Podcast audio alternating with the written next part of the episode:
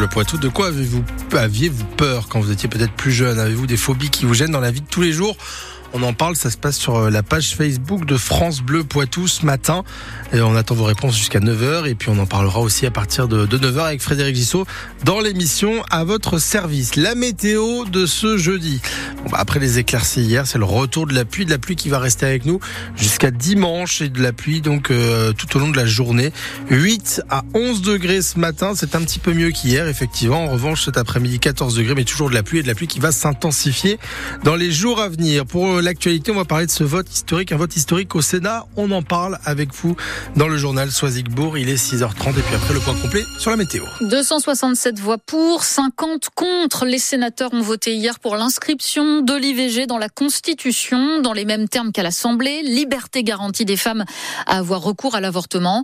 Pour la sénatrice communiste Céline Brulin qui a voté pour, c'est une victoire pour toutes les femmes et une victoire de toutes les femmes qui ont fait bouger les lignes. Ben, on sentait, parce qu'on a beaucoup discuté avec nos collègues ces derniers temps, bien évidemment, on sentait que les choses bougeaient, notamment parce que euh, les jeunes générations ont fait entendre leur voix auprès de leurs parents, de leurs grands-parents, que les femmes ont joué aussi leur rôle en parlant à leur mari euh, et en portant cette voix qui a eu en gros un débat citoyen qui s'est engagé, qui a permis de faire cheminer un certain nombre de nos collègues qui au début n'étaient pas favorables à cette inscription de l'IVG dans la Constitution. Effectivement, c'est aujourd'hui un vote euh, très large et très massif. C'est un jour historique parce que je pense qu'il est regardé. Bon, déjà pour pour la France, c'est c'est important. C'est euh, quasiment 50 ans après le vote de la loi Veil, une nouvelle étape qui est franchie, qui qui va donner euh, de la force à toutes celles qui combattent pour le le droit à l'IVG. Et maintenant, la prochaine et dernière étape, c'est le congrès convoqué lundi prochain à Versailles par Emmanuel Macron, qui doit recueillir un vote à la majorité des trois cinquièmes pour inscrire définitivement l'IVG dans la Constitution. Mais ça ne fait presque aucun doute.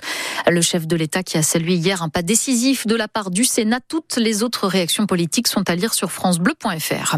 L'info ce matin, c'est aussi cette aide supplémentaire débloquée pour les agriculteurs bio. Le fonds d'urgence va passer de 50 à 90 millions d'euros.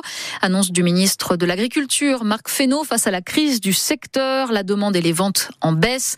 Les exploitants pourront déposer une demande pour un versement d'ici fin juin. Pour être éligible, il faut avoir enregistré une baisse d'au moins 20% de son chiffre d'affaires. Ces comptes, elles, à elles, sont dans le vert. La SNCF termine bien, très bien l'année même. Bénéfice net d'un milliard 300 millions d'euros.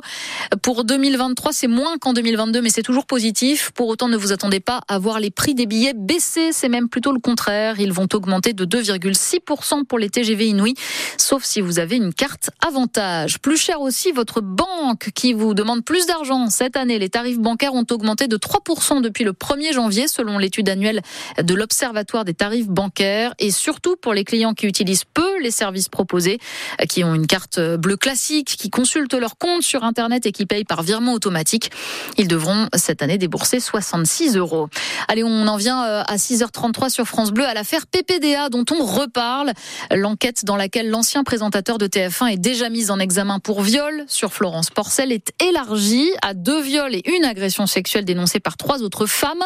Mais dans le même temps, 19 autres plaintes ont été classées sans suite. C'est le cas de celle déposée à Amiens par Marie-Laure E. Delattre, aujourd'hui âgée de 61 ans. Elle accuse PPDA de l'avoir violée dans une chambre d'hôtel à Cannes en 1985.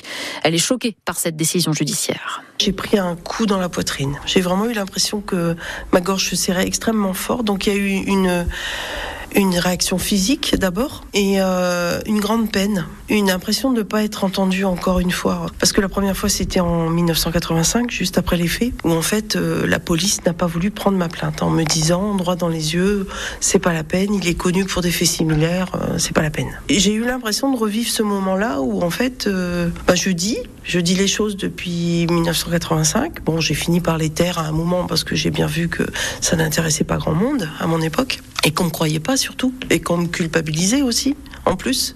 En me disant mais pourquoi tu l'as suivi dans une chambre? Tu te doutes bien. Bah non je me doutais pas non.